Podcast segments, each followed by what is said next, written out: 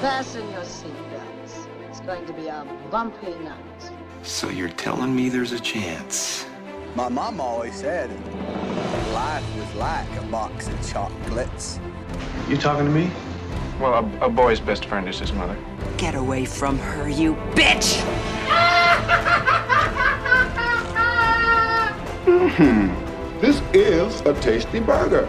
I drink your milkshake. Laugh it up, fuzzball. Frankly, my dear, I don't give a damn. Brie is good. Iron Man. Saludos y bienvenidos a Cine Express Throwback, episodio número 111. Mi nombre es Fico Canjiano y como de costumbre vamos a estar hablando de una de las eh, mejores películas de todos los tiempos, eh, quizás una de las películas que más ha influenciado el cine moderno, eh, alguna película quizás que, que es de las más taquilleras de, todos los tiempos. Eh, nada, eso es lo que siempre hemos estado discutiendo aquí en este podcast, este, enfocado en, en películas clásicas eh, y ahora pues más modernas. Y antes de entrar a la película que vamos a estar hablando hoy, quiero darle un saludo de una bienvenida a, a los panas, a los colegas, a, lo- a los expertos en la materia, comenzando por el señor profesor Alexis León. Saludos Alexis, ¿cómo estás? ¿Todo bien, brother?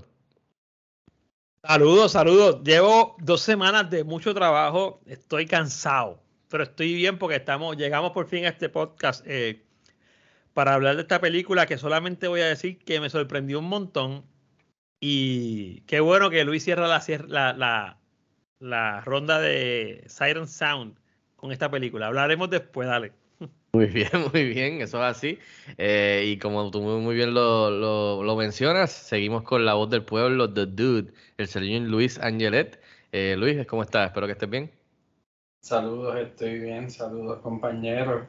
Eh, Alexis, eso que dijiste sonaba como que bueno que se acaba la ronda de Siren Sound, pero no, no te voy a decir. Sí, sí. No, no, no, Eh. qué, bu- qué bueno que se acaba con esta. Eh, no, no, estoy muy feliz de, de- de hacer la selección que nos hace felices a todos, así que eh, gracias a mí estamos listos para compartir en esta velada. Adelante.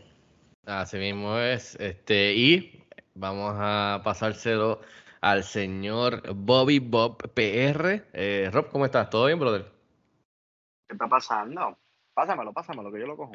Este, todo tranquilo, brother, aquí, este, en el vacilón como siempre. Hoy nos vamos eh, para, para, para Japón, a Japón. Así que esta película por lo menos me gustó más que la película que vimos la semana pasada, así que eso es lo que tengo que decir por ahora. Así que gracias, Luis. A, a ti, eh, a ti y al resto de la mayoría de los radio- de los escuchas definitivo. que me dicen, me dicen que por poco nos sacan de Spotify, porque nadie nos escuchó la semana pasada. Hay varias personas que nos reportaron, yo no sé por qué, pero nos reportaron, porque por malas palabras. fue- Bueno, aunque hubo unas cuantas malas palabras, yo creo especialmente mías. Pero, pero han habido malas palabras los últimos 110 episodios, ¿sabes? No fue por eso. Así Coño. mismo es. Bueno, pues gracias Luis, Alexis y Rob por estar presentes y reunirnos aquí para una vez a la semana. Eh, un saludo a José, que al filósofo que no pudo estar con nosotros hoy. Eh, esperamos verlo, compartir con él pronto eh, en persona o virtualmente y hablar con él un rato próximamente. Así que nada, para continuar, vámonos rápido con la película que se, se- se seleccionó. Eh, para explicar a los que nos están escuchando, que no nos han escuchado hace ratito o están escuchando por primera vez este podcast, eh, en esta ronda estábamos, eh, hemos estado discutiendo el sondeo de Silent Sound, que, lo actualizan cada 10 años, que son críticos, directores, profesores, personas que, están bien envueltos en esto del, del cine. Y cada 10 años ellos eh, vuelven a votar para ver cómo eh, pues, se actualiza la lista. Es una lista que, como yo le he dicho a ustedes, a los muchachos, yo siempre he respetado porque es una lista que creo, si no me equivoco, lleva desde el 52 eh, y cada 10 años pues la actualizan y uno va viendo, además de que los que están envueltos pues eh, son personas que pues están envueltas en el cine y, pues respetan el cine. Y pues yo siempre he velado esta lista, este, especialmente para ver cómo se mueven en los listados, cómo se actua- actualizan y pues, ponerme a ver películas que quizás no he visto o ni sabía que existían, que estas personas la tienen en, un pedestal, digamos. So, eso es lo chévere de este listado. Y pues eh, el listado pues recientemente pues fue actualizado en el 2022, cerrando el, año pasado. Y decidimos hacer esta, ronda para, por lo menos yo creo que la idea era exponernos a, a películas que quizás no, no, hemos visto, no sabemos ni que existían, como la película de la, sema, la semana pasada, la última que hicimos, que fue la número uno, eh, que no voy ni a mencionar, pero eh, se colocó número uno. no, no la vas a mencionar. no voy a mencionar. Que busquen el, que busquen el podcast. eh, eh, la voy a mencionar bajo el episodio número 110. eh, pero era la película número uno de Silent Sound en la nueva, en el, en el nuevo update, digamos, eh, número uno, el cual nunca la había visto, así que la cogí por eso. Así que como dice Alexis, qué bueno que Luis le quedaba todavía el turno para ver si lo podemos, digamos, por lo menos en mi caso, quitarnos un poquito de mal sabor. Yo creo que quizás también los muchachos están de acuerdo.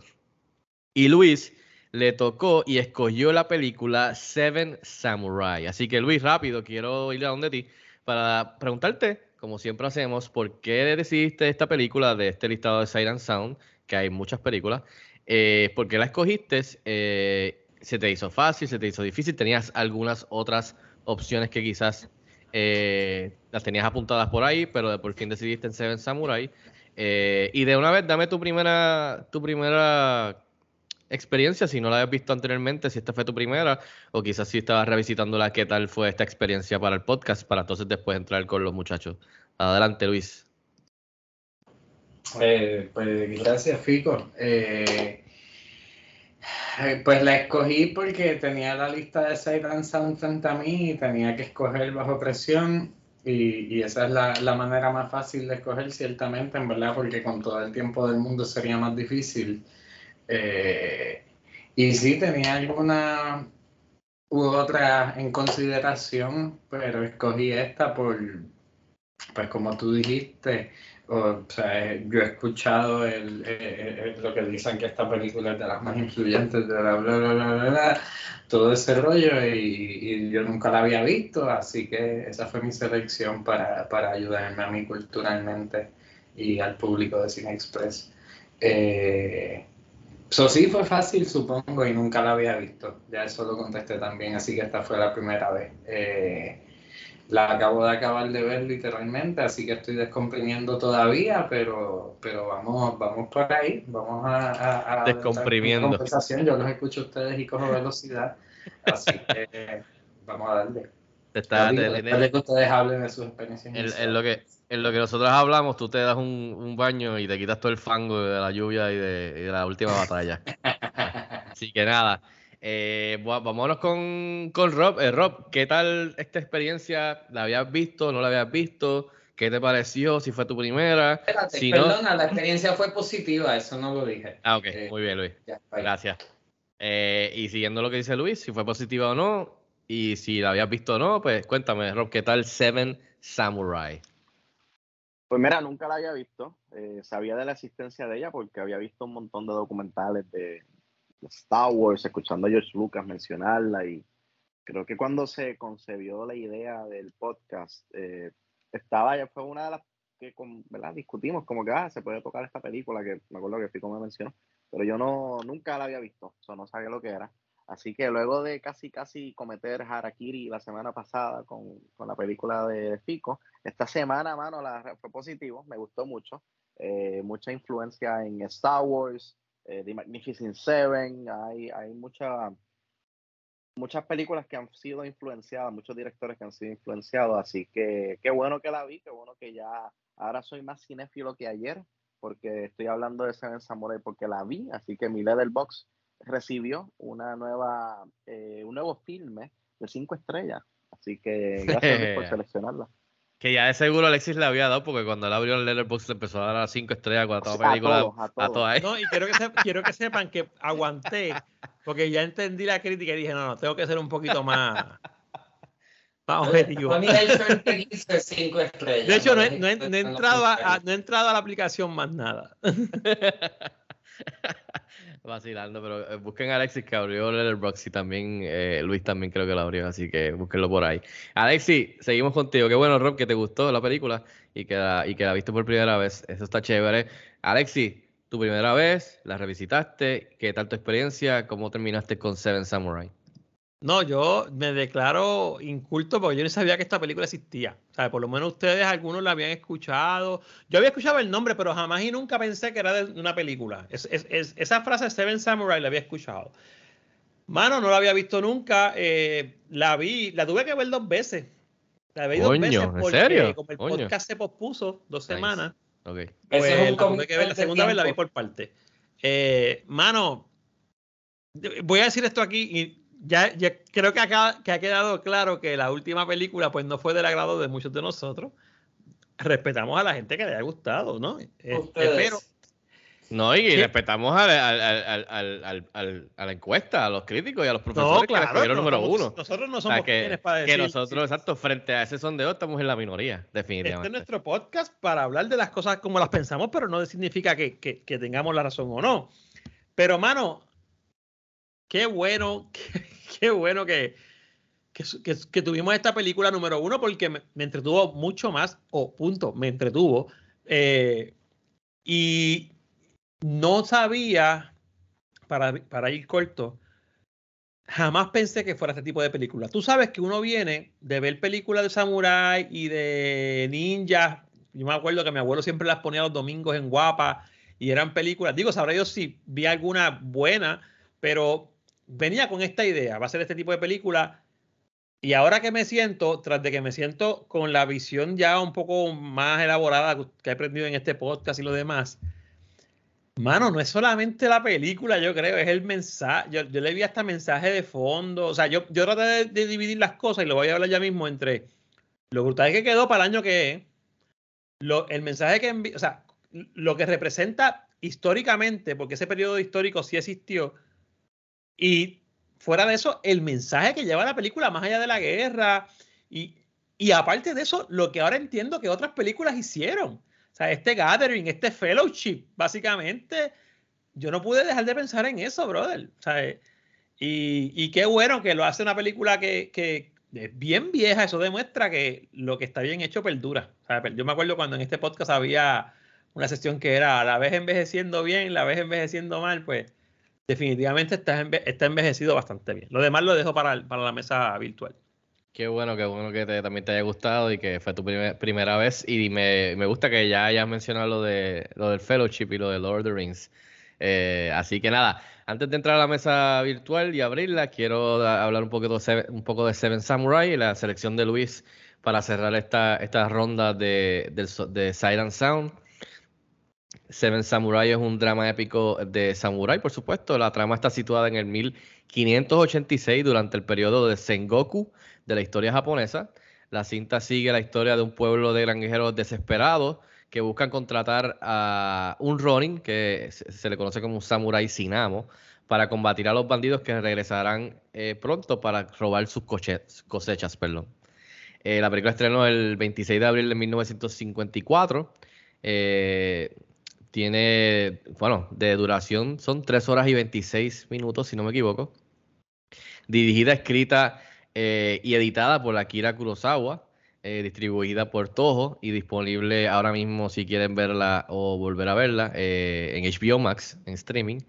El elenco está compuesto por un montón de personas, voy a mencionar algunos, Toshiro Mifune, por supuesto, también Takashi Shimura, que creo que son los dos más conocidos, Keiko Tsushima y Isao Kimura, entre otros.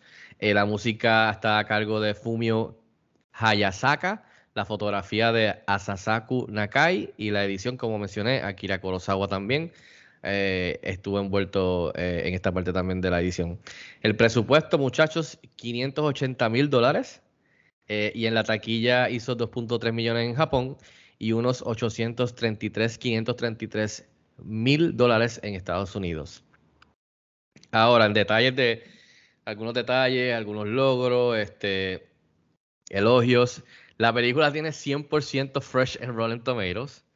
En su momento la película fue la Obvio. película la película más cara en su momento de japonesa, película japonesa más cara en su momento cuando estrenó. Se filmó durante un año. La película fue nominada a dos premios Oscar, fue nominada a tres premios BAFTA, ganadora del premio Silver Lion en el Festival de Venecia del 1954. Eh, en cuestión del sondeo de Siren Sound, est- este último update que fue cerrando el 2022 fue seleccionada por Silent Sound número 20. La película en el 2012, 10 años antes, eh, fue, había, había estado colocada al número 17. Así que bajó tres espacios. Yo tengo, yo tengo más. En el 2002 estaba 9 y en el 92 estaba 10. Exacto. So, ha ido bajando, ¿verdad? Por lo que estoy viendo. Poco a poco. Desde el 2002, sí. Exacto. En el 2021, Time Out Magazine la nombró número 7 en su listado de The, 100 Best Movies of All Time. Roger Ebert la incluyó en su listado de The Great Movies. Martin Scorsese la incluyó en su listado de 39 Essential Foreign Films for a Young Filmmaker. Eh, una de las películas favoritas del top 10 del cineasta Andrei Tarkovsky, para aquí para José, de su top 10, según él. Empire Magazine la colocó número uno en su listado de The 100 Best Films of World Cinema en el 2010. Y hay un montón de otros premios, un montón de otros listados, un montón de otras cosas. Pueden buscar ensayos, de seguro hay clases sobre esto de cine, virtual o presenciales. Pueden buscar behind the scenes, un montón de videos en YouTube de, con más análisis y deep dives de Seven Samurai y las influencias y todo esto.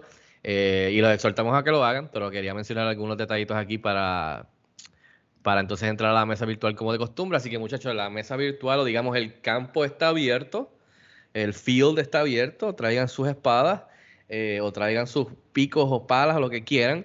Eh, la mesa virtual está abierta y, yo quiero empezarla por, yo quiero escucharlos a ustedes. Esta película yo he visto un montón de veces, incluyendo en, la universidad cuando, cuando cogí allí este, las clases de cine, eh, es esencial para, para, un montón de maestros.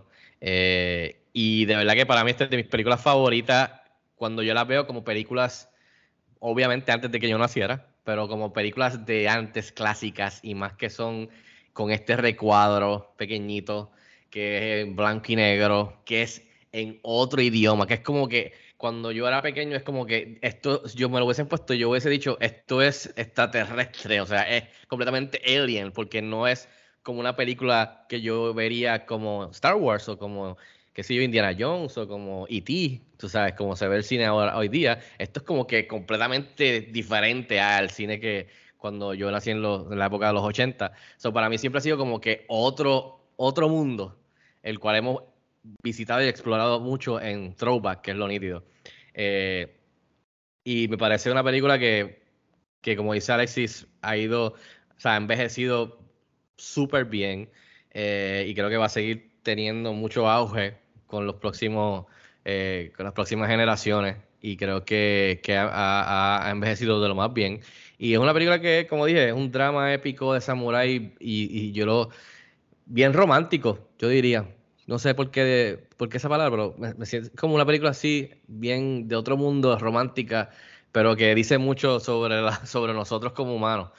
Así que se lo dejo abierto a deja, que, que, quiera entrar aquí a decir lo que quiera. Así que vamos a ver, este, no sé, Alexis, Rob, Luis, ven, traigan lo que quieran, vamos allá. No, no, que, Luis, es tu selección, exacto, Luis, Luis. La selección de Luis, ah, pero Rob iba a decir algo, no sé. Es verdad, es verdad. No, no, me voy a callar la boca de él.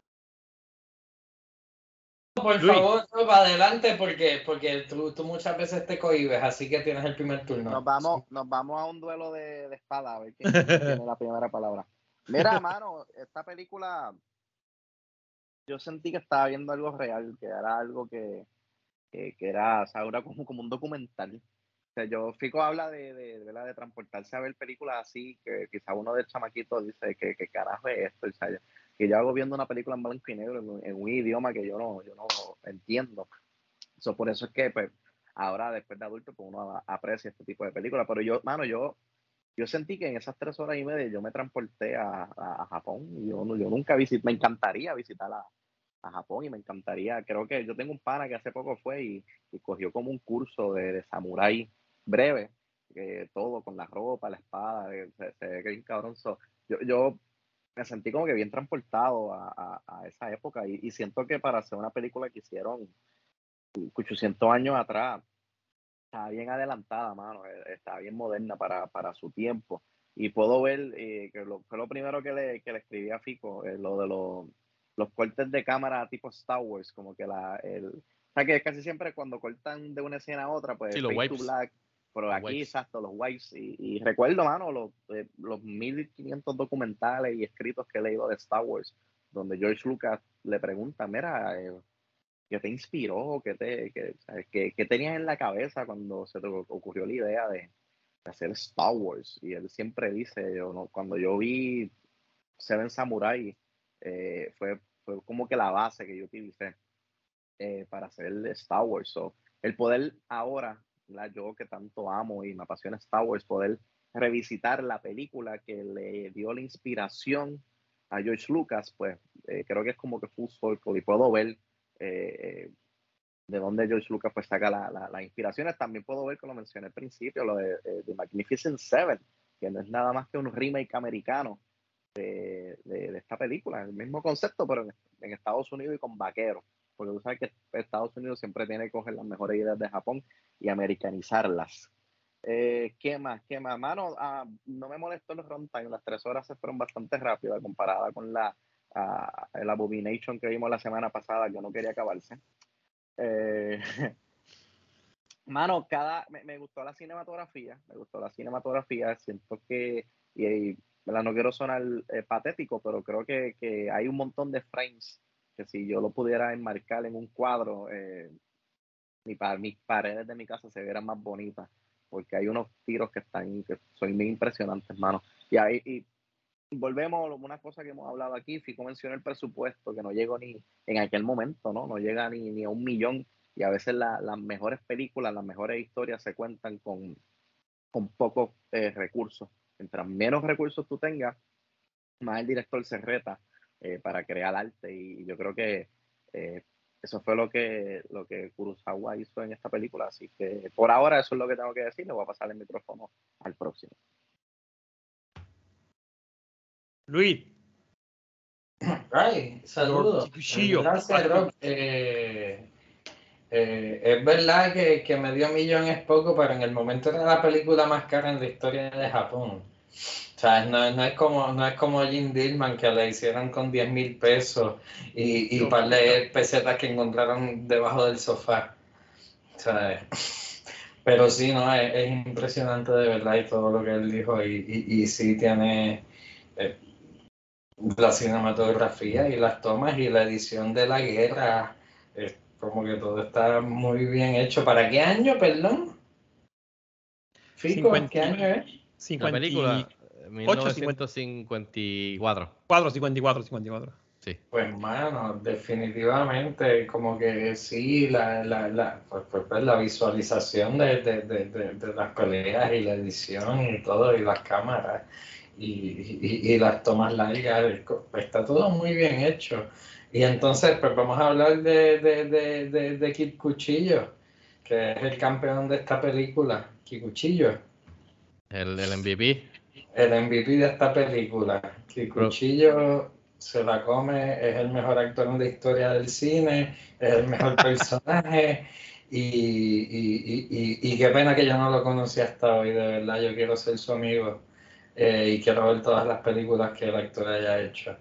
Eh, porque se roba cada escena en que él está, definitivamente. Eh, o sea, siendo agrio, siendo cómico, siendo insoportable o siendo heroico. Eh, el tipo Kikuchillo se quedó con mi corazón, de verdad. El, el actor Luis es Toshiro Mifune, que lo mencioné el primero porque es el más conocido. Eh, Ah, sí. El tipo, te- después puedes checarte otras películas de él, pero el tipo es súper famoso. Hizo películas como Rashomon, que también es una de las películas que más, que siempre también ha estado en ese, en el and Sound y en otros listados. The Hidden Fortress, Yojimbo. Eh, ha hecho un montón de películas y, y películas buenas de, de esa época. No, pues sí, para mí él, él- él se la roba, él se, él se come el show, eh, se queda con todo. eh, y la película es más divertida en todas las escenas que él está. Eh, segundo lugar se lo lleva el máster de, de- o sea, el primer samurai. Que la verdad es que nunca cogí el nombre de él, el primer samurai tiene nombre. Cam, Cambay, creo que es. Cam, Cambay, Cambay. Creo Ah, él se lo dice a Kenbei, gente cuando, se- Kenbei. cu- cu- cuando le dan por la cabeza a los primeros que están reclutando, él dice su Él es, nombre. él, es, él es como el Phil Jackson, él es exacto, él es bien zen Ya, y, y es el más que sabe. sí. Sí, eh, eh, él está demasiado calm todo el tiempo y siempre tiene las palabras con luz y, y yo quisiera llevarlo en el bolsillo para los momentos. eh, so, so, ¿Qué puedo decirle, verdad? Lo, lo, que ustedes dijeron es una película de 3 horas y 27 minutos que, que, que no te duele. Eh, o sea, es igual que Avatar, si lo quieres poner pues, en términos modernos. Uh -huh. eh, hay, hay, un, hay, hay, un lapso un poco más lento, como que cuando llegan ya por primera vez los samuráis al pueblo y se están como settling, hay como que se van un poco más lento, pero, pero nada, no, no, es no es el fin del mundo, no me molesto. Eh, ya he dicho muchas cosas positivas, hablen ustedes. Samurai Mira, Alexis, adelante. Este, primero, eh, yo, yo soy fanático de este, de, o sea, no fanático, sino este periodo histórico me gusta eh, lo que se ya conoce como el Sengoku, que en español o en inglés eh, la, eh, los, los, el periodo de los estados en guerra, que es, una, es un momento en que Japón están peleando todas las ciudades entre todas, es una guerra civil que dura básicamente más de medio siglo. Y este tipo de cosas pasaba como no había estabilidad en el gobierno, pues tú tenías bandas de bandidos, valga la redundancia, que atacaban poblados que estaban desprovistos de seguridad. Jamás pensé, jamás pensé que la película iba, a, iba a, ubicarse históricamente ahí y a tocar algo que probablemente no pasó, ¿verdad? Pero pudo haber pasado. Eh, tengo que decir, como dicen ustedes, es una película blanco y negro, es una película en, una, en un framing más corto del que estamos acostumbrados a ver ya en este nivel, que en estos años en que estamos. Pero aún así, aún así y aún así con el, con el frame rate, que tú veías que la película como que iba brincando a veces, la cinematografía está brutal. O sea, para mí, eh, aunque no tuviese un flow así como estamos acostumbrados 4K, 60 frames por segundo, las tomas, o sea, fueron pensadas. Incluso hay unas tomas, no sé si ustedes, digo, si se dieron cuenta, imagino que, que son tomas que, que, hay mucho en la, hay como mucho landscape en la, en la toma, o sea, mucho, mucho terreno. Hay muchas tomas que se quedan mucho tiempo, como decía Luis o Rob, o Rob se quedan mucho tiempo ahí estática y tú dices como que no molesta. Eh, cuando decimos, y, yo creo que esto podemos estar de acuerdo, ¿no? Hablamos de, cinematografía y está brutal, pero hablar de cinematografía sin color, pues es un reto mayor porque no tenemos colores. Hay que jugar con los contrastes blanco y negro, que fue una de las cosas, la tengo apuntada aquí, que más me encantó. O sea, el contraste de la película. Pues yo he visto otras películas en blanco y negro que los contrastes no están tan altos. Para mí, el contraste de la película, de los colores, fue, fue una pieza clave. Eh, porque tú podías ver, digo, no sé si esto va a sonar quizás exagerado, pero yo podía ver hasta las facciones mejor, digo, con la calidad que tenían, pero las expresiones, las expresiones que hablaban mucho en esta película se veían mejor en, esa, en esos contrastes. Definitivamente. Eh, Kituchillo, Kikuchillo creo que se llamaba, que para mí, Kikuchillo que se llamaba Luis. Yo creo que este, en este podcast se quedó Kit Cuchillo. Mira, Cuchillo, pero yo lo bauticé Kit Cuchillo cuando veía la película porque o sea, se merece un nombre cabrón para mí es el personaje esencial de esta película. O sea, digo, todos son importantes porque otra, otra de las cosas que me gusta es el, el, el tiempo que se toma creando este fellowship. O la sea, personalidad de cada uno. Sonó Avengers, tipo Avengers, tipo. Eh, ¿Cómo se llama este señor? Ahí se me olvidó el nombre de, de, de Samuel L. Jackson en las películas de Avengers. Fury. Nick Fury. Es como Nick Fury haciendo el gathering de los, de los Avengers, buscándolo, o sea. Pero cuando llega este tipo de escena, que después descubrimos algo de él, que para mí es lo más brutal, es como el, la ficha entre los que están en este lado, que son los farmers, y los que están en este lado, que son los samuráis, que eran vistos en otra la liga, ¿no? es la, es la pieza como que, como que los une Eh. y tiene mucho peso en la trama, este tipo, tiene mucho peso en la trama. Eh, y me gustó eso. Otra de las cosas que más me gustó, además de la cinematografía, de las tomas y lo demás, a mí, digo, yo creo que aquí nadie ha dicho que le molestó el tiempo, pero a mí, a, a mí al contrario, a mí me gustó que se tomara el tiempo la película. Me gustó que se tomara el tiempo enseñándome cosas que a veces tú dices como que esto a lo mejor no tiene que estar en la película, pero no me molestó. escenas que hasta me parecieron graciosas, escenas que, peleas que hasta me parecieron eh, obviamente sobreactuadas. Para dar un ejemplo, la escena de donde está el primer samurái, que, que, que, que el tipo en un duelo lo mata y el tipo se queda así como que después va cayendo. Slow motion, el tiro, el tiro en slow motion después. E, exacto. Y pensar en eso, en el cinco, nada más yo digo, pensar en eso en el 54, que por yo, yo no he leído nada de esta película, evidentemente voy a leer después, pero, mano, eh, no sé si cuando tú la viste, Fico, en la universidad, o los muchachos también que han, si, han, si han leído, esta película siendo una película oriental, esta película tira, va, va, con todo a meterse en Occidente. O sea, esta película es una película de samurái y es como que el tipo, yo me imagino que el tipo dijo, tengan cabrones, querían, esto es, esto es para el cine de Occidente también. Y el cine de Occidente se lo comió completo, porque la película sigue unas líneas que normalmente tú ves en, los, en las películas de Occidente, que también eran muy buenas en ese tiempo. Más, eh, después voy a hablar de los personajes, voy a dejar que tú hables un ratito, de los personajes quizás secundarios, digo, de tercer orden, porque secundarios pueden ser los otros samuráis, sobre todo los que mueren al final, porque una de las cosas que voy a hablar después es, aquí se mueren un montón de gente. O sea, esto es una victoria pírrica, como, como sugieren algunos en la, en la, en la película. O sea, que bueno. ganamos, pero perdimos un montón.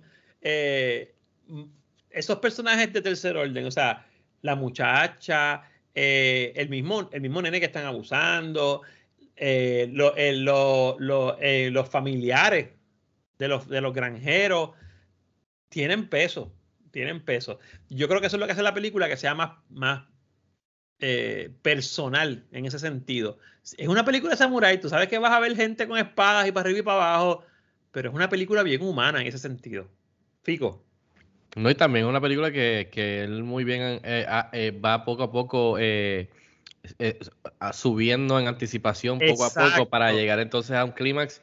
Y es un clímax no que es un clímax de 10 minutos, es un clímax que es, o sea, es bastante larguito, como si fuera sí. de verdad y tú estuvieses allí durante esos varios días o lo, lo que tomó. dos o tres días la, uh -huh. la batalla final que donde, la do, exacto donde donde también implementa que se usa estrategia está de, de, de, los dos bandos digamos pero más enfocado en, en, en los farmers y en, en los samuráis que dicen vamos a hacer esto vamos a hacer lo otro para poder defender eh, que eso lo hemos visto en miles de películas desde, desde entonces o sea eh, y también ante, anterior a este, pasa que de la manera que Kurosawa lo presenta está, está bien chévere y bien nítido, o sea, que, que además de estar bien, bien lograda para su, para su época, también es bien entretenida, como tú dices, bien humano. Yo quería tocar un, poqu un, un poco otra vez también lo que mencionó Rob y tú en cuestión de la edición. Kurosawa, especialmente en esta película, siempre se le ha conocido por su edición. Y como ustedes ven, aquí él estuvo, él también se encargó de la edición él mismo. Y, eh, y además del wipe famoso, de izquierda a derecha o de derecha a izquierda, que muchos mucho cine de esa época lo que hacía era hacía, hacía mucho fade to black o, o, o, o empezar de, de, de, fade de negro. Pues aquí él, él usa mucho eh, wipes, o sea, de derecha a izquierda o izquierda a derecha, que eso es lo que ayuda a significar que hay un paso del tiempo. No necesariamente mucho tiempo, pero, pero sí lo hay.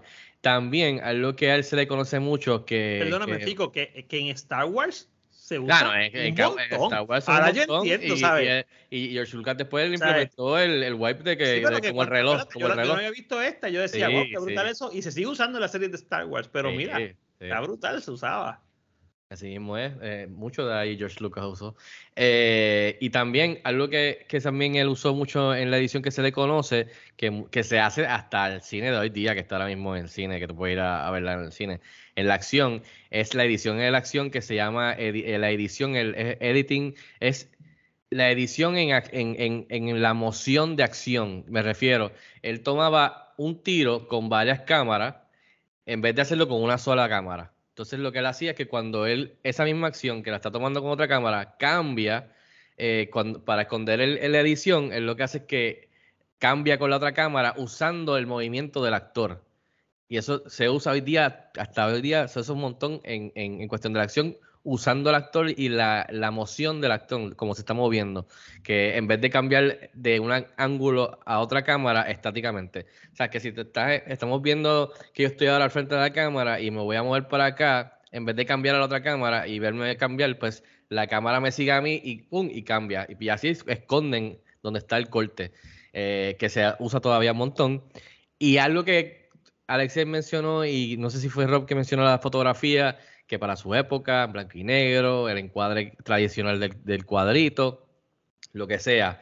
Se ve muy bien la rem- remasterización, todo lo que han trabajado desde entonces, Criterion, se ve muy bien en HBO Max también. Eh, algo que también se le conoce a Kurosawa y que hacen esta película, que si la ven de nuevo, fíjense en esto, es el tipo era un master, brother, un master en los tiros en donde hacía encuadre. En cine, esto se llama blocking. Y la, el talento que él tenía, por ejemplo, en, este- en específico esto, cuando tú tienes un encuadre y hay siete personas, el tipo, los, los el blocking era perfecto para cuando él tiraba ese tiro y se movía dentro de ese encuadre, ese tiro, de ese, de ese, de ese, de ese tiro, en todo momento los seis están y ninguno bloquea al otro. ¿Entiendes? Tú ves varios tiros de cuatro o cinco personas o hasta cuando estaban los siete y él los acomoda para que ninguno bloquee al otro o lo tape y, todas las caras de cada uno se pueden ver las caras, no está tapado uno del otro o el hombro le está tapando el otro y eso se llama blocking, donde tú acomodas de según lo que tú quieras hacer y tu visión de ese tiro para que nada te bloquee o, o sea, acomodarlo en como si estuvieses jugando con las fichas.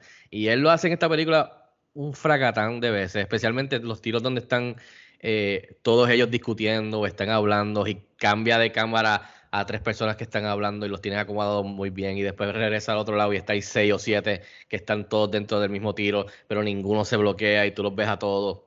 Y algunos de estos tiros épicos que están todos también. O sea que quería mencionarlo porque eso también es algo que Kurosawa hacía un montón. Y antes de pasárselo a otro, películas que han, que han influenciado, todo el mundo lo ha mencionado, Star Wars, Rob mencionó The Magnificent Seven, que básicamente Seven Samurai, pero de western, que a su vez Kurosawa fue influenciado por mucho western que él veía.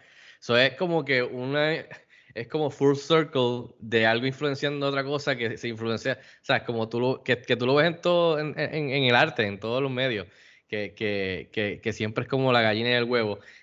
Eh, y espero, y sabes lo que estaba pensando, que no me recordaba esto. Otra película que está, que además de la- las escenas de la lluvia, me recordó a Matrix Revolutions. Me recordó la- las escenas del agua, me recordó a Lord of the Rings Helm's Deep. A mí me regalaron lo de Hell's Eh, Deep, o sea, sí. esta película, la trama básicamente es A Bug's Life del muñequito. Ya lo verdad es. Literalmente los villanos son los grasshoppers que Los vienen a comerle grasshoppers, las cosas, a comerle la comida, a las, las plantas, lo que sea, no sé lo que me verdad es. Eh, el revolú con el fango y las peleas y qué sé yo, también me recordó a Mad Max. Y algo que dije, ya lo es verdad. Eh, esta película es, obviamente es tirando comedia, pero esto es Tri Amigos. Donde buscan a estos tipos. Lo que pasa es que Tri Amigos ellos no son un carajo, o sea, no saben un carajo de eso. Verdad. Son actores, pero básicamente los contratan para que le ayuden a espantar y a protegerlos contra, esto- contra el guapo, que viva el guapo, by the way. Eh, y básicamente son estos tres tipos que son actores y creen que están haciendo una película o están haciendo algo, cuando en verdad se meten en el lío es porque en verdad tienen que defender al- a este pueblito. Eh, básicamente es Seven Samurai, lo único que es para comedia. Eso decía, diablo, esta película está tres amigos, es Seven Samurai, loco. Así No, que y las, que, y las demás que. y las Sí, otras que deben haber, ¿sabes? Y se, lo paso, a- y se lo paso a otra persona, pero sí, ya, me gustó la estrategia que el tipo, cuando el tipo dije, dijo, ah, ¿dónde? ok, vamos a inundar el field, vamos a quitar el puente, vamos a crear la- la- la- las verjas, vamos a hacer las verjas bien grandes. Como ellos dejaban que entrara uno o dos en caballo Sí, para sí, lo para estratégicamente, es como una estrategia también, esto es un board game, tú sabes, que está bien La- chévere, porque hay la- estrategia. De hecho, las espigas de bambú que, que pusieron, a mí me recordó hasta Braveheart cuando, cuando hacían las Brave, hay Braveheart, hay Braveheart Eh, ahí también.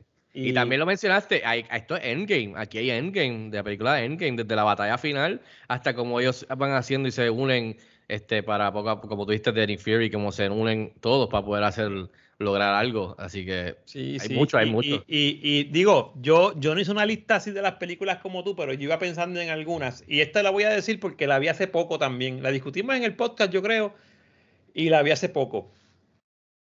El hecho de que se unan varios que no se conocían o se conocían un poco, pero hay varios que no se conocen, que se unan por una causa común y que al final mueran muchos, no todos vivan. Me recordó incluso hasta Save It Private Ryan. ¿sabes? Sí, Un sí. montón de gente unida por una causa y al final no, no todos viven. A mí me impactó mucho el hecho de e- ese final. Yo no esperaba ese final. Yo en esta mente de que, ah, Samurai, nadie les va a ganar, esta gente viene preparada, tú sabes, la visión occidental. Este, se perdieron muchas vidas. O sea, se perdieron muchas vidas. Incluso se perdieron vidas de granjero. La escena del, del, del, del, del viejito en, en que, no, que no quiere abandonar eh, y se está quemando. O sea, ah, no es una película de héroes. No es una película de héroes. Yo pienso que no es una película de héroes. Es una película de un triunfo, sí, pero no, no, no necesariamente hay héroes. Y ese final es interesante. Creo que Él al lo final, dice al final. él lo dice Sí, al final lo dice. Ganaron ellos. O sea, la victoria es de ellos. Este, que para mí es excelente. Quisiera que, no sé. Históricamente, Alexis, yo no sé, pero a, a mí me pareció que la situación de estos samuráis que eran Ronin, que obviamente ya no eran, ya no tenían amos, que, estaban por ahí moribundos, muchos de ellos eh, se me pareció como que, como eran, como eran, eran como mercenarios, como que, Es que- for es- hire, ¿verdad? Eso era- eh, eran como el que los hire. contratara. Por eso, por eso ellos tienen un problema al principio por lo de la comida. Exacto. Exacto, ellos lo hablan, no hay chavo. Sí, no hay chavo. Entonces, Tienen a que eso ser iba. bien dedicados o bien muertos de hambre. a Exacto. eso iba. o bien Por eso- regulero.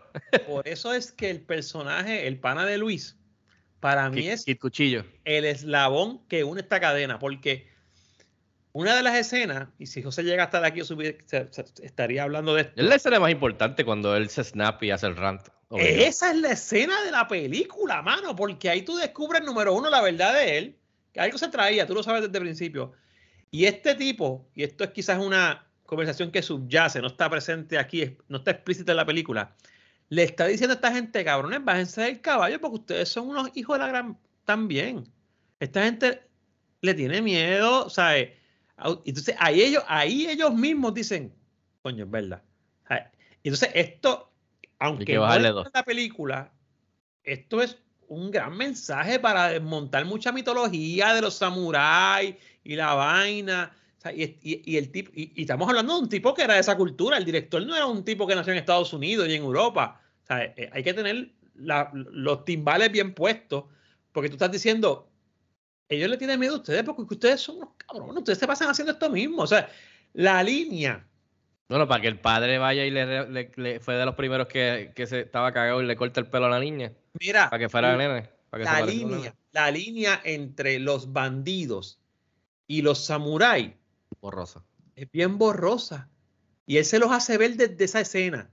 Entonces, el re- de ahí en adelante, la película toma un desvío a dejarte ver entonces que coño, pues vamos a cambiar la forma de, vamos a ayudar a esta gente, aunque perdamos de los otros mismos. Ellos no tenían que hacerlo, y mucho menos por, por, por un pago de comida que no eran dinero, ¿sabes?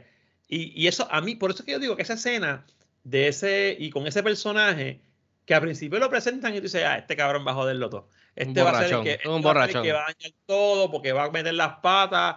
El, el, el, el- ¿cómo se me olvidó el nombre del hobbit? Pippin, eh, que, no, mentira, Mary, que es el que deja caer la, la, la, la, careta esa por el fondo del, del pozo allá Sí, en, sí. en Moria. Este es el que va a joder el plan. Y sin embargo, termina siendo para mí la pieza esencial del grupo.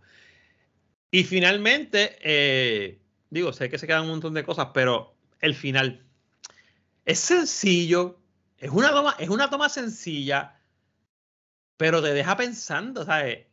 Y tú piensas como que lo que se perdió, yo pensaba lo que se perdió, lo que se ganó. Ellos no tenían por qué haber muerto. Esta gente las eh, fueron armando poco a poco un grupo y se tiraron ahí a saber si no iban a morir o no. Quizás mueren como héroes que nadie nunca va a recordar. Héroes para esas personas, pero nunca los van a recordar. Ellos no tenían por qué morir así. Pero cuando tú vienes, y esto todo redunda en si moriste por una causa justa o no moriste por una causa justa, que es una de las es una de las de los pilares en la entre comillas filosofía de los samuráis. So, mano, para mí esos son los temas bien peculiares. Yo esto es un tema súper aparte. Yo tengo un juego de mesa que siempre he dicho que voy a jugar con ustedes, un juego de mesa de estrategia que es basado en este tiempo y, hay, y es basado en samuráis. Y, mano, y ahora yo entiendo tantas cosas porque el juego de mesa tiene que ver con el honor y si el honor sube o baja, pues tú pierdes más puntos. Pero la forma en que este director lo trata en esta película, ¿sabes? vamos a hablar claro, y perdonen que traiga la, la, la comparativa. Hablábamos en el otro podcast al final, cuando hicimos la, el, la media hora de ventilar para poder sacar todo lo que habíamos dicho. Hablábamos de Last Samurai, la película, esta película Hollywood y todo esto y el honor. Esta película está para mí más cabrona, ¿sabes? Porque esta película te baja del puente y te dice, papito, esto pudo haber pasado. Y esto Sí, es era realístico, así. es más realístico. Claro, es más se real. más real. Se siente Real, más, como dijo Rob, que tiene ese feel de como que estás con ellos ahí, esto es guerrilla, cine guerrilla, tú sabes, guerrilla, guerrilla filming, y que estás ahí, estás en el fango y estás conociéndolos ahí, ahí, sabes, estás viviendo con ellos allí, estás en la cosecha, estás en el Sí, fango. no, y- eh, eh, está bien brutal porque yo, yo, incluso hay uno que no se me olvida el nombre ahora, eh, que, que quiere ser aprendiz. Sí, ese era Cu- Cuchicharro, Cuchicharro, si- algo así yo se no- no sé si Sí, el, que el muere. jovencito. Sí, es que el tiro. Katsu, algo Calzoncillo, eh, calzoncillo. Mira, hay uno, hay una escena que, que tú la mencionaste que era la del duelo. Que el tipo le da, qué sé yo, el tipo le da y el tipo ya tú hubiese estado muerto si esto era, si esto era Steel. Y el tipo, ah, mira, pendejo, ven acá y sacara de esto y, y, y termina jodido. Pero hay la parte de que cuando ya están así, le tiran un tiro a, a, a Phil Jackson, a- a- al, al maestro, y el Ajá. maestro está así mirando, y mira para un lado, y mira para el otro, sin cambiar la mirada. Y entonces el de al lado, tú ves que está moviendo las manos, que está cagado, que es el, que es el aprendiz, que es un, que es un dramático, ujú. que al final está al garete. E- Esa escena siempre se me, recuerda que es como te- terminan, que, que, que el cuchillo coge al, al último. Y, y te, hay un corre y corre porque todo el mundo está al garete, vamos a regresar acá para proteger a esto, y el fango y la lluvia, y el tipo saca el- está con, el con, la, con la espada, el, el, el aprendiz está gritando, bien dramático, ¡ah! ¿Dónde están? ¿Dónde están los bandidos? Y Phil Jackson le dice, ya, ya los cogimos a todos, y se tira y empieza, ¡ah! ¡ah! Empieza a gritar. Pues ese es el Ah, aprendiz, sí. que era, que era, era como que todo lo opuesto al, al maestro, que era, ya los conseguimos a todos, cálmate, bájale dos, loco. Pero, el hecho, el hecho de que, sin embargo, lo aceptan en el grupo. ¿sabes? Sí, sí, claro, que, claro. que- es lo que tú dices, como que tampoco estamos formando el army de los últimos, de los más brutales de los SEALs aquí para esta misión. ¿sabes? Que, que eso, eso, eso también está, es interesante ver esa perspectiva. Dímelo, Lo dejo Rob. para que alguien más hable. Porque... Dímelo, Rob, dímelo, Rob, que ya vamos cerrando. Nada, eh, el cuchillo, eh, como dice Luis, tiene de los momentos más memorables, pero también eh, balancea la comedia, bro, porque hay un par de, de momentos eh, graciosos. Sí, sí. So, tiene sus momentos bien dramáticos, dramáticos, dramáticos, pero también Kurosawa pues, pudo em, inyectarle comedia eh, para, ¿verdad? Pues, y que eso funcionó muy bien. Eh, ¿Qué más, mano? Eh, si algo le saqué a esta película es que ahora quiero, me gustaría ver alguna otra película de Kurosawa. Creo que la otra que, se, que está en la conversación con The Seven Samurai es Yu- Yu- Yojimbo. Yojimbo y Racha, y Rocha, espérate, ¿Rochamon es del? No, no sé, no estoy, no estoy seguro si es del, pero No, sí, no la otra sí. Pero Sí, Yojimbo. sí, lo es, lo es, lo es. En mi lectura yo lo vi. Sí. So, mano, me encantaría que en algún futuro revisitemos a, a Kurosawa y, y de verdad que esta película me, me gustó mucho, me gustó mucho y son películas así que, que sienten reales, que a veces uno, ¿sabes? porque sí, la fantasía, la ciencia ficción está cool y, y chévere, pero a veces las películas que se sienten así reales, el, el grounded, que tú dices, coño, eso quizás no pasó, pero de la manera en que lo presentaron. Exacto. eh, Exacto. se Esta, ve esta es una de las películas. Esto es una de las películas que cuando le pregunté, obviamente yo quería preguntarle a- al profesor aquí si en verdad esto pasó y si Kikuchillo fue una persona de verdad. Esta es una de las películas que en sus clases o cuando le habla a los muchachos debería decir que sí, que esto sucedió, que Seven Samurai sí pasó. ¿Verdad, Exacto. Alexi? Yo, yo no dudo que algo así haya pasado. Tiene que haber pasado, pero. Y que lo haya retratado así, está brutal. Este. Pero de que el periodo existió y estas cosas pasaban, mano, sí. Perdona que te interrumpa, Rob. Eh, hermano. Fico, rapidito. La historia de, de la muchacha que vestían como nene, que terminó con, ¿sabes? el, el pana de Luis. Qué brutal. Basta, qué basta, brutal. que ese, yo me voy a quejar. Ah, pues dale, dale, pues dilo tú, dilo tú, abre, abre, Habla, abrimos habla, la- habla. la sección de Luis y el sobre, viene. Habla, Luis. Ah, en verdad, lo, lo único negativo y donde podían picarle y hacerla un poco más corta es esto, to- toda- todo el amor está como mal hecho o, o- o- o- chapuceado, en verdad, si lo quieres llamar así.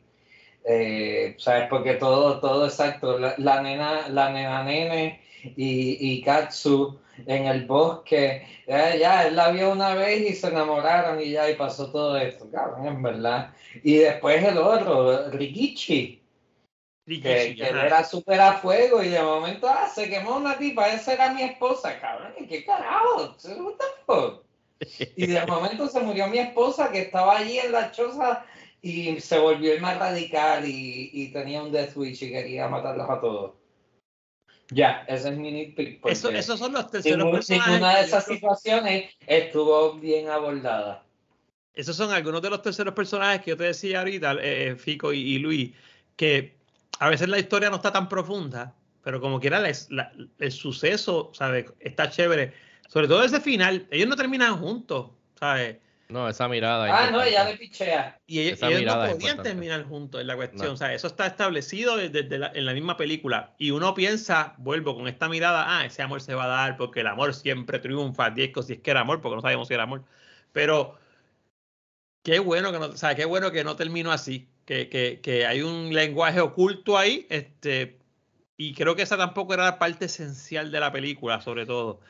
La escena que Luis trajo, yo había olvidado de esa escena.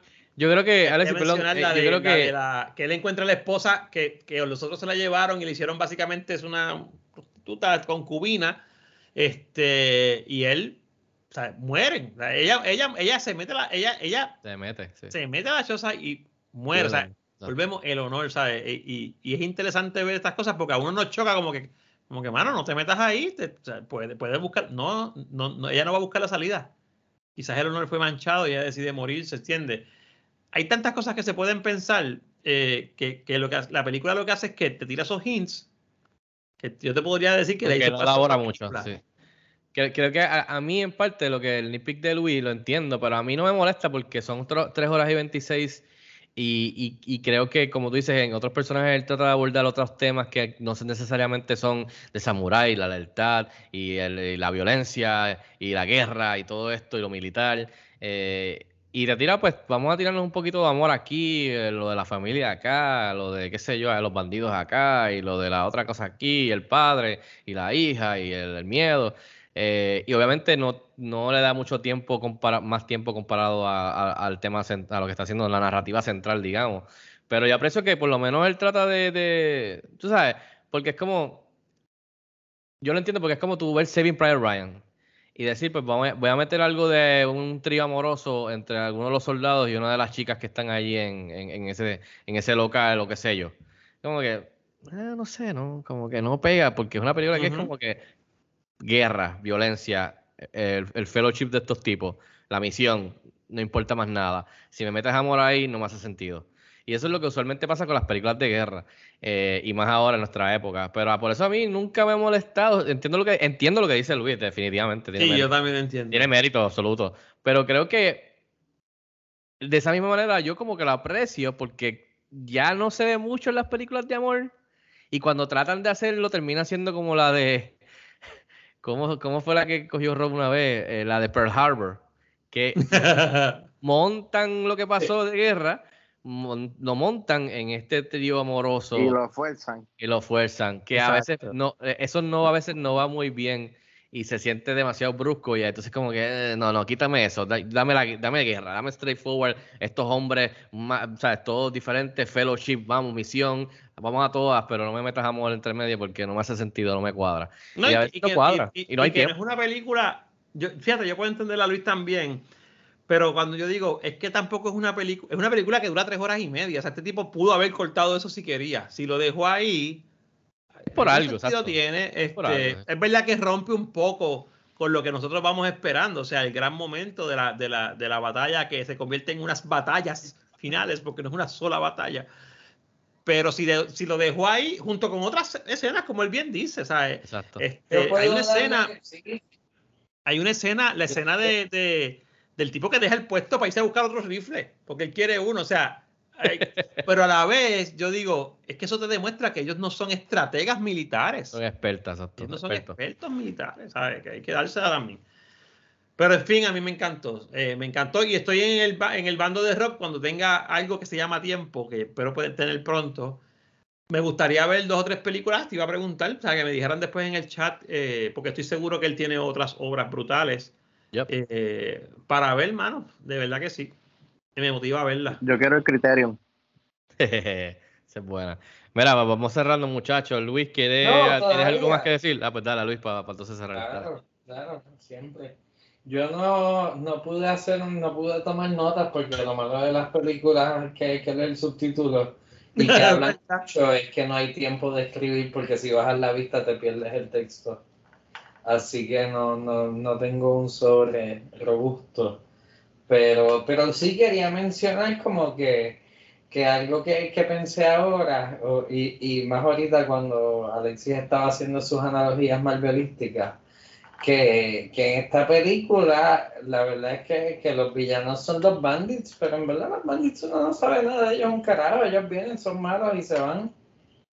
Y no importan en el resto de la película hasta que vienen al final a ser malos y se llevan lo suyo. Y a mí no me importa nunca el desarrollo de los bandits, ni qué carajo, de dónde vienen los bandits o te, la compro, te, la compro completamente. Para compro. Por, por, eso es que yo digo, y perdóname Luis, por eso es que yo digo que la película es más bien el desarrollo de esta gente que, que aceptan esta encomienda y cómo, cómo ellos se humanizan. Hay más conflicto entre estos dos bandos. Van a llegar, ¿sabes? Y yo espero que ellos pierdan porque se han preparado esta gente, pero es la historia que ocurre mientras eso va pasando. Ajá, Luis, continúa. No, no, ya, ya, ya, gracias a eso yo, yo solo traigo pensamientos para que ustedes los complementen.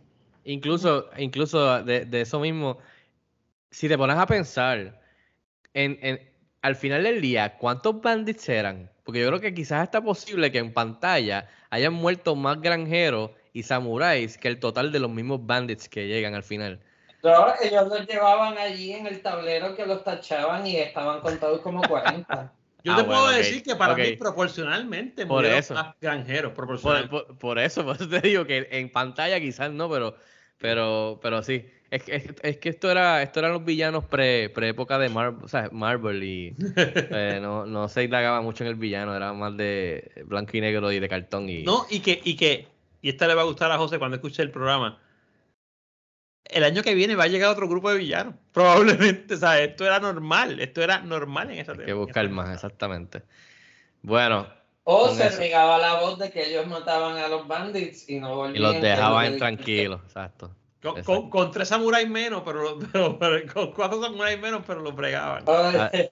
La, leyenda se iba a tardar demasiado, iban a regresar antes.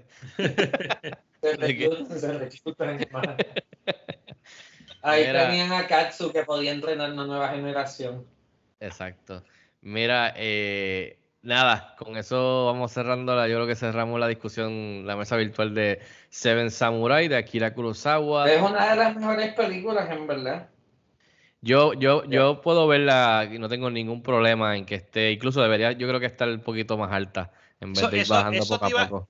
Eso te iba a preguntar ahora mismo. O sea, yo me acuerdo que esta estaba número 20 o 22, Luis. 20 en el 2022. 20 dijo Fico. 20. Y Luis dijo más, más arriba. ¿Iba bajando o va subiendo? Estuvo 17, estuvo 9 y estuvo 10. Coño, pues va bajando. Va bajando, yo creo, sí. No, no, no, tengo que llamar a esta gente. Ya hay, que, hay, que, hay, que, hay, hay, que llamar y hacer un trueque ahí para que. Para mí esta película debería ir subiendo. Definitivamente. vamos a ver, vamos a ver. ¿Quién sabe? Vamos a ver. Este, hay que hacer unas cuantas llamadas. Eh, mira, pues nada, Seven Samurai, aquí lo Kurosawa, 1954. Creo que estamos todos de acuerdo de que no tenemos ningún problema en pensar que que definitivamente es una de las películas que más ha influenciado el cine que se ve hoy día, de, de alguna manera u otra, y para bien y para, o para mal. Eh, así que nada. Eh, Fico, perdona que te interrumpa, vamos a hacer algo nuevo rapidito. Recomendar a los escuchas, ¿cuál otra de él? Rápido, una. ¿Cuál tú, cuál tú Bueno, pues nada, eh, sí, no estoy seguro, pero creo que con el mismo actor, este Rashomon, Yojimbo, que, que el mismo que el mismo Rob la mencionó, si me das un segundo, te puedo confirmar rápidamente. Estás en vivo, estás en vivo. Es, que yo me voy a aprovechar también de esa, de, esa, sugerencia tuya y que todo el mundo la vea también. Eso, eso es lo que es, mira. Eh, si no me equivoco, él, este, mira, Ro- así, mira, Rasho- Rosh- Rashomon o Rashomon, 1950. O sea, que es eh, anterior a esta. Sí, eh, eh, está esta, está Throne of Blood, eh, la que Rob mencionó, Yojimbo del 61, que también es con, con eh, Mifune, con, con Kid Cuchillo, que trabajó mucho con él, también fue como su inspira- inspiración. Y está Cage Mucha del 80 y la última película de él que fue Run del 18- 1985. Él muere en el, si no me equivoco, el 80, en el 98, el 98 muere él. Me quedo con Rushman. No, yo creo que sí, yo creo que esa sería la segunda mejor que pudieses y después Yojimbo del 61. Pero nada, nosotros la ponemos en las redes sociales, pero sí, él, él- yo creo que él- la- en los últimos 10 años de su vida, él, él, él, él así- él saca una película por año, si no me equivoco. Sí, él, él le metió después. Pero sí, él se considera uno de los cineastas más, más brutales, o sea, de- de- del cine, este, especialmente mundial. Pero nada, eh, cerrando la, la ronda con buen sabor, este, de Silent Sound, que, que lo chévere, chévere estaba pensando, fue exponernos a, a otro tipo de películas, especialmente que quizás no habíamos visto en ningún momento, así que eh, la cerramos eh, y ahora lo que vamos a hacer es que para ir y conmemorar o celebrar, es la palabra, eh, los próximos premios Oscar, que son ya mismitos, en un par de semanas, yo creo que, ¿verdad, Rob? ¿Es la edición número, número 95, si no me equivoco? Estoy loco yo, no sé. Si no me equivoco. la- Puedo estar, puedo estar mal, no, no, do- no. Te verifico. Eh, eh, ya mismo, en unos cuantos domingos, va a ser la premiación de 95, Oscar. La, sí. la 95. 95. Así que El 12 de marzo. el 12 de marzo, lo que vamos a hacer es que esta ronda vamos a, a escoger películas que han ganado mejor película, que han ganado el Oscar de mejor película, que pues obviamente pues son, te- tu- tenemos de escoger 94, ¿verdad? Eh, porque en el- ya mismo en un par de semanas van a nombrar la, la número 95. Actually, son, son menos porque hemos tocado menos. varias ya. Sí, hemos Ah, bueno, sí, sí, sí, sí, perdóname, sí, sí, lo que sí, estaba hablando en, en total por el número. Pero sí, ya hemos escogido algunas, definitivamente. Pero nada, lo que vamos a hacer es que hicimos el, el orden este de manera al azar, como siempre. Y la primera selección de la ronda de las mejores películas Best Picture que han ganado Oscar le toca a este servidor. Así que la película que yo escogí, porque como ya hemos visto ocho películas corridas de cuatro horas y media, yo lo que quise coger algo que fuera un poco más corto, que fuera como de siete días, no, este, dejando el chiste al lado. Cogí la película, tenía unas cuantas, pero al final le dije, déjame ver esta película, no la he visto hace tiempo, eh, está bien chévere, siempre me ha gustado un montón. Ganó mejor película, eh, tiene uno de mis actores favoritos, y la que cogí fue Rain Man del 1988 de Barry Levinson y está disponible en HBO Max. Esta película tiene a Tom Cruise y tiene a Dustin Hoffman eh, y siempre me ha gustado un montón esta película. Y es cortita, no es, no es tan larga, así que por lo menos. Así que Rain Man 1988, el director Barry Levinson ganó mejor película, está en HBO Max. Este, veo caras de preocupación ahí. Alexis está como que. estás en mute, estás en mute. Perdóname, perdóname. Eh, estaba buscando dónde se podía ver, porque, digo, buscaré HBO Max. No recuerdo si la vi. La voy a ver como quiera, evidentemente, pero no me acuerdo si, li- si vi esta película. Tom Cruise y Dustin Hoffman son Sí, no, hermanos. la, la foto que sale en Just Watch, esa Ah, escena, me parece haberla visto. Y si es la que yo pienso, esta película está bien cabrona. Para mí, está, si es la que yo pienso. So, vamos Veo, a ver. veo otra cara de Ya veo la cara de allá preocupación de Luis. Eh, pero nada, eso es parte de. Yo nunca la he visto, no sé cuál es. Uh, ¿de verdad? Ah, Sí. pues muy bien, muy bien, me gusta. Y lo, y lo más importante es que es más Me va a gustar, Robert, en verdad. no es tan larga. no es la tan larga. Bonita. Es bonita, es, es bonita, está buena.